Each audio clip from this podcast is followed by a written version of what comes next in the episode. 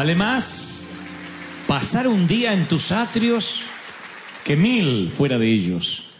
Prefiero cuidar la puerta, la entrada de la casa de mi Dios, que habitar entre los impíos. Salmos 84.10. David era un rey cuando dijo eso. Y no es un tema menor, porque uno dice, bueno, ¿quién no quisiera dejar su trabajo secular y que Dios lo lleve a trabajar, como decimos siempre, full time para su obra, y aunque sea estar trabajando en el templo? Pero esto es un monarca, es un rey, es el rey de Israel el que dice esta declaración. Vale más, yo prefiero pasar un día en el patio tuyo que mil días fuera del patio de Dios. Prefiero cuidar, insisto, dice David, la entrada de la casa de mi Dios que habitar entre los impíos. Yo siempre he mantenido la idea que un portero en la puerta correcta tiene más influencia que un rey en su trono. Siempre es así. Uno tiene que llevarse bien con el portero. De donde, de donde yo vengo, de las iglesias donde nacimos, ah, el portero ocupaba un lugar muy importante. No había muchos sugieres, había un solo portero. No, hubiese, no tendría sentido que habría más sugieres, puesto que éramos 20, 30 personas las que nos congregamos.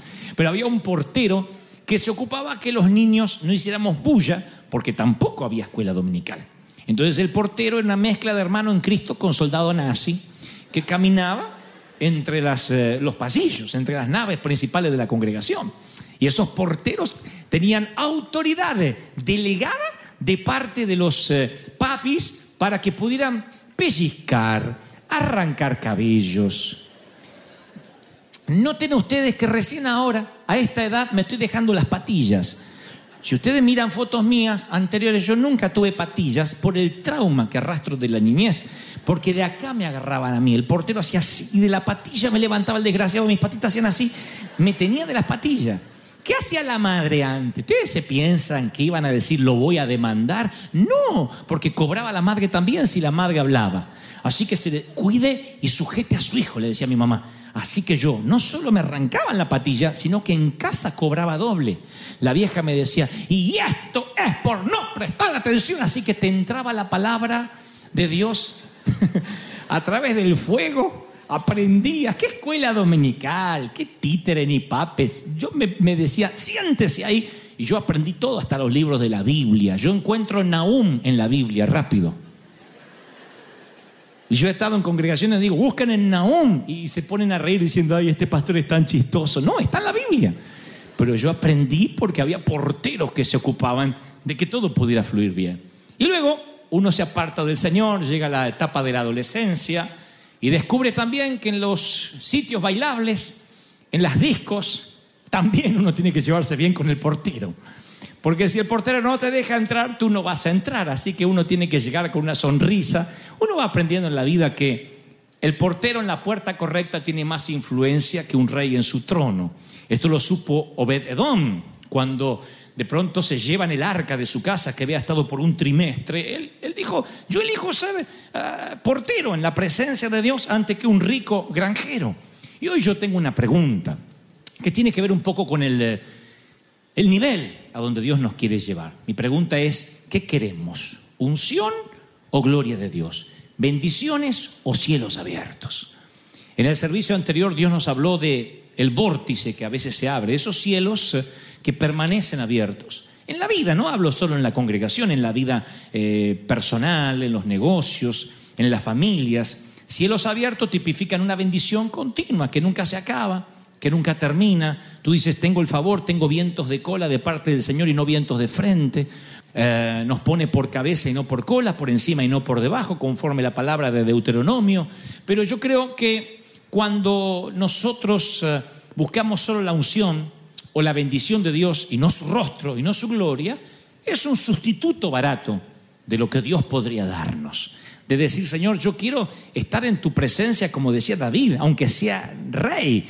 Yo no quiero una réplica barata, yo no quiero una imitación de lo real, yo quiero la real presencia de Dios. Aún queremos la presencia de Dios real, genuina, maravillosa. ¿Alguien puede decirme amén? ¿Lo quieren de verdad?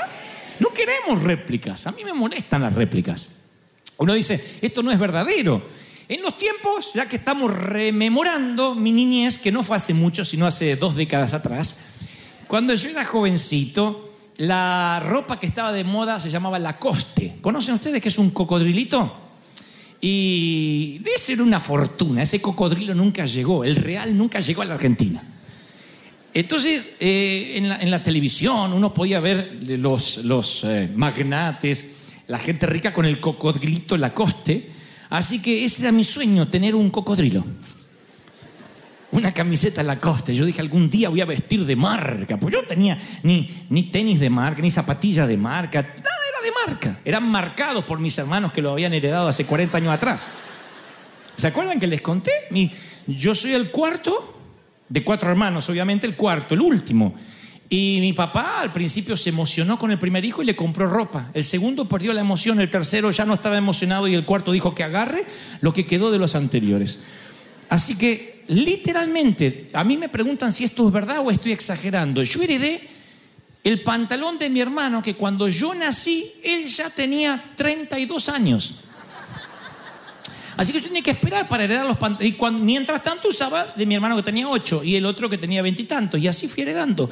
Literalmente los pantalones me los cortaban así y me los iban bajando a medida que yo pegaba el estirón. Vieron que los árboles uno puede saber la edad de los árboles por las rayas. A mí las maestras nunca me preguntaban la edad, decían no, no, ocho años.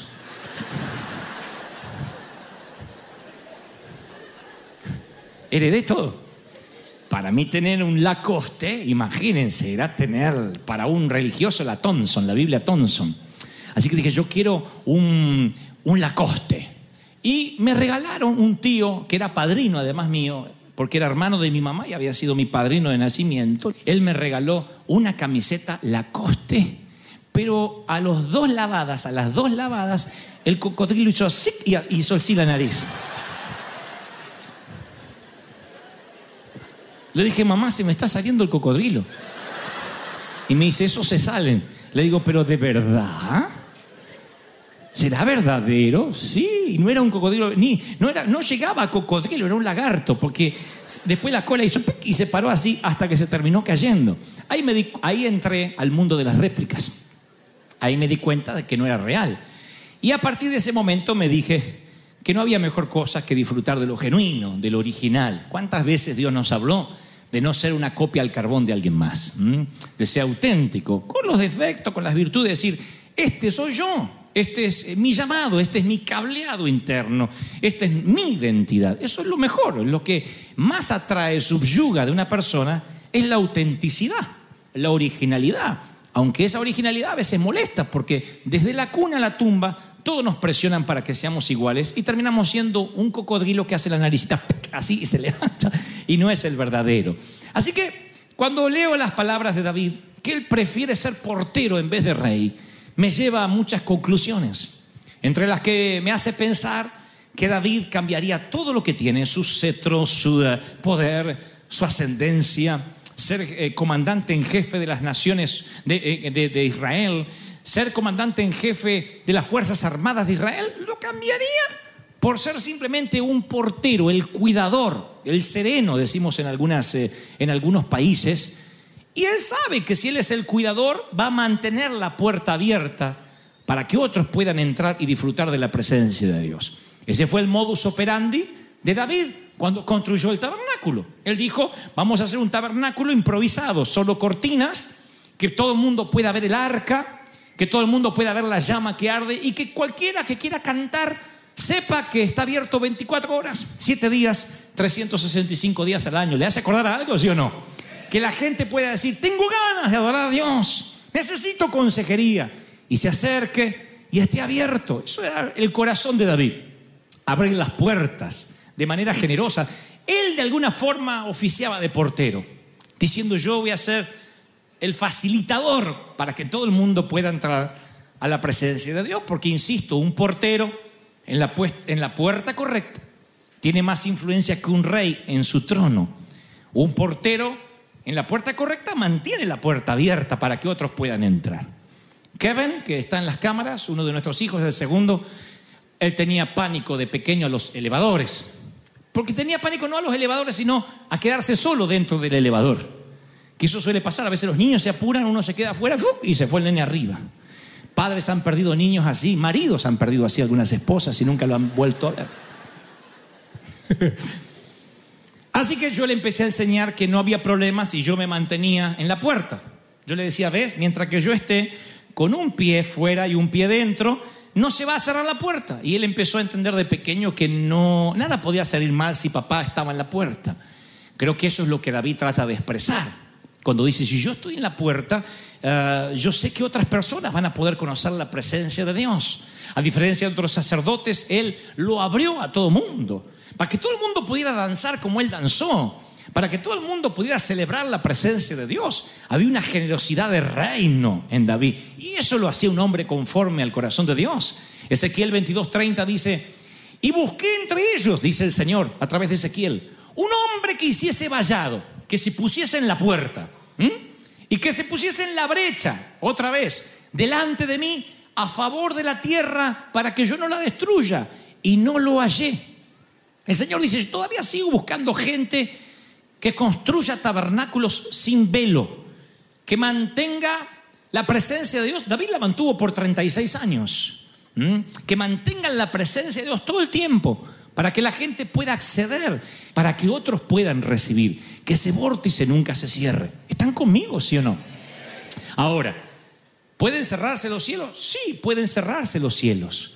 Si no tenemos una iglesia, una casa, un hogar que pueda soportar el peso de su gloria, el peso de su majestad, decía un famoso autor que conoció a un hombre que tenía un desorden genético, y que tenía un sobrepeso de modo tal que no podía sentarse en un avión, ni comprando dos asientos. No podías ir al cine, tenía un sobrepeso que obviamente lo estaba enfermando y llevándolo a la muerte. Y esto es lo que dijo este hombre en una declaración con dolor, con lágrimas, mientras que se lo decía a esos programas de televisión que observan sus operaciones, los cinturones gástricos y la manera que tienen de recuperarlo a la vida normal.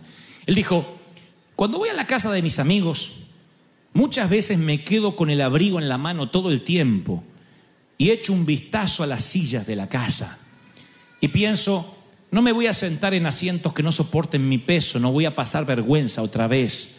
A veces miro si mis amigos, después de la última caída y la última silla que rompí en sus hogares, han añadido alguna silla o algún sillón que soporte mi peso. Y cuando veo que nada ha cambiado, busco cualquier excusa y me voy. Ni siquiera me quito el abrigo.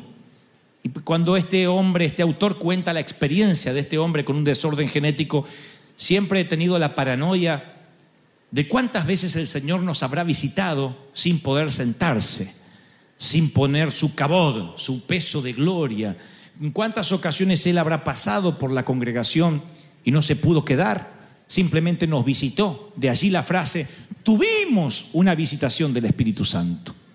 Y el Señor no visita su propia casa, la Biblia dice, el que habita al abrigo del Altísimo, no el que visita. Y si él habita, no debería venir como un ajeno, como un foráneo, como un inmigrante. Esta es su casa, este es su reino. Somos nosotros los que estamos visitando una vez a la semana la casa de Dios, porque esta es su casa, aquí está su presencia manifiesta. Él nos está esperando desde que llegas a este lugar, desde que entras, su peso, su gloria. ¿Cuántos dicen amén? Ahora, esta palabra va para los que dicen, ¿cómo hago para que todo el tiempo Dios esté conmigo? Para que la gloria de Dios no se me vaya. ¿Cómo hago para que los cielos permanezcan abiertos? Para que siempre tenga su favor, a pesar de las crisis, a pesar de las pruebas. No son los médicos, no son las diagnosis médicas, no son los papeles del banco, no son los abogados, ni los eh, jueces de migraciones los que deciden tu futuro. Tu futuro es definido por el Espíritu Santo. Alguien tiene que decir amén. Ahora, yo digo siempre, si el Señor viene a su iglesia y se siente honrado, no debería irse nunca. Y después se va con cada uno en nuestro corazón. Hablo de la presencia manifiesta. Yo sé que teológica y escrituralmente Dios está en todo sitio. Él es omnipresente. Pero no dice que su omnipresencia haga que su gloria se manifieste en un hotel de Las Vegas. Aunque Él está y observa todo.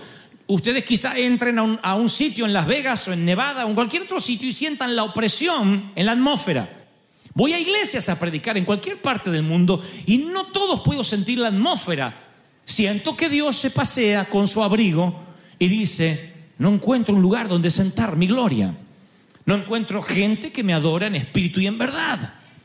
No encuentro corazones realmente interesados por mi, rostro, como Moisés. Muéstrame tu gloria. Todos quieren mi mano. Como si esto fuera un multinivel, donde la gente viene a ver qué puede conseguir. Les decía en el servicio anterior que muchos quieren ahorrarse la adoración y si es posible la ofrenda. y llegar para la hora de la prédica. A ver, ¿qué tú me das a mí, Señor? Porque yo no quiero darte nada. ¿Se quedará el Señor ahí? Yo estoy seguro que no. Uno tiene que sentirse honrado. A mí me encanta cuando alguien nos invita a su hogar y te saca lo que tiene. No es necesario que tenga riquezas, ni mucha comida. Simplemente te dice, tengo esto y también puedo preparar aquello. Y te da, te honra. En Miami hay una familia que nosotros conocemos donde en esa casa está toda la comida de Europa y América junta. Los Loguso de Miami. Cuando tú llegas, dice María Rosa Loguso, una gran amiga, yo sé que a Dante le gustan las tortillas, pero no las tortillas mexicanas, sino la, la- la que se hace con huevo y papa. ¿Qué, qué- qué- qué nombre tiene en México? ¿Eh? Bueno, es... ¿Tarta de papa? Torta, bueno, torta de papa. Yo me enteré que la torta de jamón era un sándwich cuando llegué acá. Toda la vida lo escuché al chavo, nunca sabía lo que era. La cosa es, le decía torta de jamón, le digo, ¿y cuándo le dan la torta? Siempre, porque para nosotros la torta es el pastel, para el argentino, ¿no? La cosa es que esta mujer me, se levanta a la mañana y me hace esas eh, tortas de papa, que yo le digo tortilla, así en cantidad industrial, 8 o 9. Y me las apila. Le digo, pero yo como dos porciones, mujer, pero por si te da hambre y te las llevas. Y te las envuelve como si fuera un perfume francés para que te las lleve a casa. Y luego y si te dice pasta. Y por si quieres también hay asado y corderito. Te trae todo. Cuando salimos de ahí siempre salimos rodando y pidiendo misericordia por nuestro hígado. Pero siempre me he sentido en el asiento de honor. Cada vez que voy, no siento que, ay, este vino a comer. Siempre siento que no saben qué hacer. Y estoy comiendo, dice, y preparé el cafecito y con chocolate y con... Yo sé que a algunos a esto le está haciendo mal. Dice, Satanás, te reprendo. Pero uno se siente honrado. Y un día le digo a, a María Rosa, que es una gran amiga, le digo, María, María Rosa, digo, ¿por qué tanto? Ya está, basta. Y dice, porque mi interés es que cuando la gente venga no quiera salir nunca de acá. Que no se quiera ir. Y literalmente se han hecho las 2 de la madrugada, las 3 de la madrugada y no podíamos movernos de la descompostura y de las ganas de quedar. Pero nunca olvidaré la frase. Nunca olvidaré lo que dijo. A mí lo que me gusta es que la gente no quiera irse de nuestra casa. ¿Cuántas veces hemos adorado a Dios diciendo, Señor, no quiero que te vayas de mi casa? Dime qué más puedo hacer para que te quedes. Quédate conmigo en el auto, en la habitación, en el cuarto de, baño, en la recámara, aquí en el templo. ¿Qué podríamos hacer para que te quedes? Nos corre el horario, las responsabilidades, pero me encanta cuando uno siente que Dios no se quiere ir. Pero también me aterra cuando yo voy a un sitio donde percibo que el Señor ya se fue. Y me dice, pastor, quédese. Y yo tengo ganas de salir corriendo porque ¿para qué quedarme donde el Señor ya se fue? ¿Para qué quedarme un segundo más? Es horrible estar en sitios donde la gente no adora, donde la gente bosteza, donde miran el reloj y están pensando en la torta de papas. Me acostumbré a la habitación y no a la visitación del Espíritu. Porque Él no quiere visitarnos los fines de semana, Él quiere la custodia total de sus hijos. Y el Señor me dice que te diga, yo quiero estar de lunes a lunes contigo. Así que no puedes decirle padre los domingos y ser huérfano el resto de la semana. No puedes venir a buscar al Señor los domingos solamente y durante el sábado olvidarte. Ahora, recuerdo a David y digo, Señor, sí, esa tiene que ser nuestra oración, que nosotros en la economía de Dios son muy escasos los porteros. Todos quieren ser rey, todos quieren ser ministros.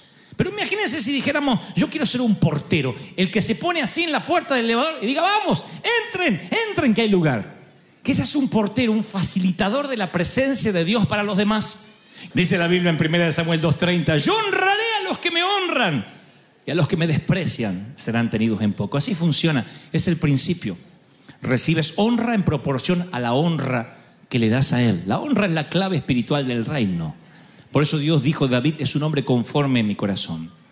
Por eso la mujer que derramó el perfume caro, que le costaba el salario de un año a cualquier trabajador, produjo tanto enojo. Porque la gente que no está acostumbrada a honrar, la gente que no honra la presencia de Dios, que no le interesa tener cielos abiertos, es gente que se molesta cuando tú trabajas de portero y eres de bendición para otros.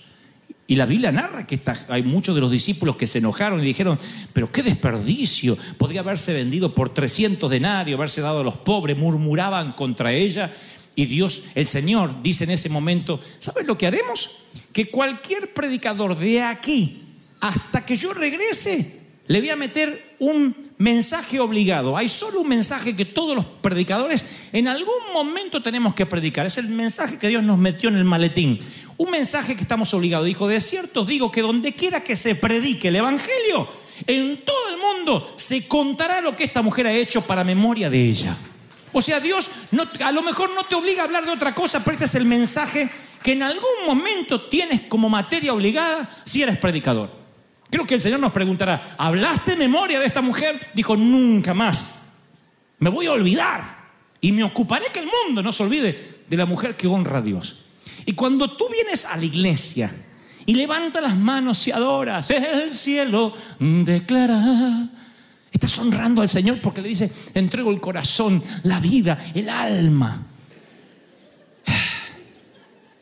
El que a vosotros recibe, el que, el que a vosotros lo honra, si te honran, dice el Señor, miren qué palabras maravillosas, que tiene que ver con ser portero y no rey. El que a ti te honra, me honra a mí, porque está honrando al que lo envió. El que honra a un profeta, recompensa de profeta va a recibir. El que honra a un justo, recompensa de justo recibirá. Cualquiera que honre a uno de estos pequeñitos, con un vaso de agua fría solamente, por cuanto es discípulo, de cierto os digo que no va a perder su recompensa. Ahora, ¿qué ocurre cuando no hay porteros? Y hay muchos que quieren ser rey y nadie hace el trabajo de la honra. ¿Qué es la honra? Decir, aquí honramos la presencia de Dios. Por consecuencia, somos un canal para que tú seas bendecido. La Biblia habla de vasos de honra y vasos de deshonra. Los vasos de honra son platos, floreros, fuentes, sartenes, todo lo que honrosamente puede ponerse encima de una mesa. Los vasos de deshonra en el antiguo oriente son las basinicas, pelela, recipiente para hacer número dos o número uno, que se ponían debajo de la cama.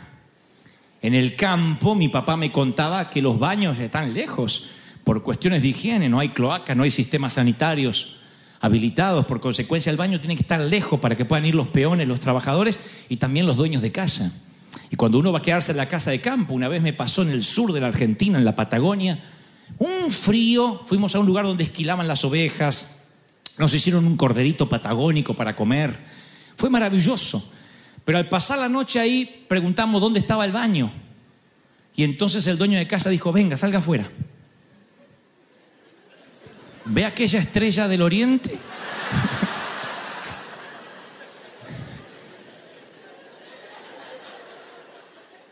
Sígala.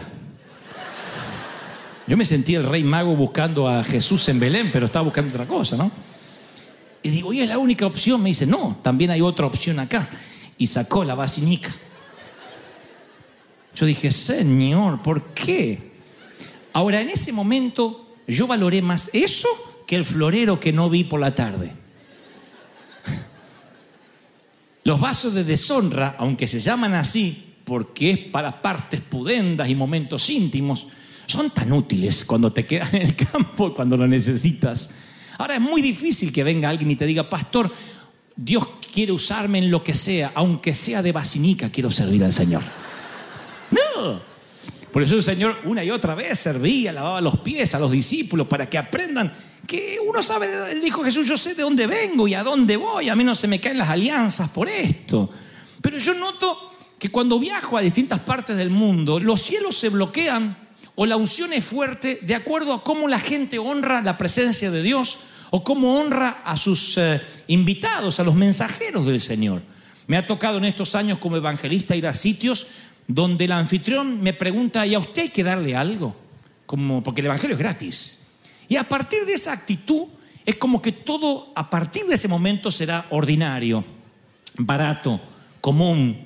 Nadie nos busca en el aeropuerto. Me ha pasado decenas de veces de quedarme horas en el aeropuerto y nadie se acuerda que yo iba a predicar. Quien llega a buscarme, yo nunca pido que sean autos nuevos, pero me he subido a autos literalmente llenos de basura quien sabía que me iba a buscar lo sabía desde hace una semana y me siento y digo, ah, perdón, ese es el juguete del niño. Ahí esto pegoteado, el vómito del niño. Ah. Y yo digo, ¿sabían que yo venía? Y no es que yo sea un hombre delicado, porque de donde yo vengo somos, éramos muy pobres. Pero cuando uno se encuentra con esa actitud de falta de honra, ya me empiezo a imaginar lo que va a ser ese servicio de cielos bloqueados porque si alguien no sabe tratar al mensajero de Dios que puede ver, nunca va a poder saber honrar a un Dios que todavía no ve. Pero cuando la gente está abierta y dice honramos al mensajero, están honrando la presencia de Dios. Cuando tú saludas a alguien, bendices a alguien, oras por alguien, lo estás honrando, lo estás bendiciendo. Y Dios dice, si este puede honrar a mis pequeñitos, darle un vaso de agua a los que necesitan, ¿cómo no te voy a honrar? ¿Cómo no te voy a bendecir? Si este que no tiene dinero, no le sobra, siempre está viendo cómo puede bendecir, cómo no te voy a bendecir en lo que emprendas, en lo que sueñes, en lo que proyectes. Dios dice, así como das te voy a dar, así como bendices te voy a bendecir. Alguien tiene que decir, amén.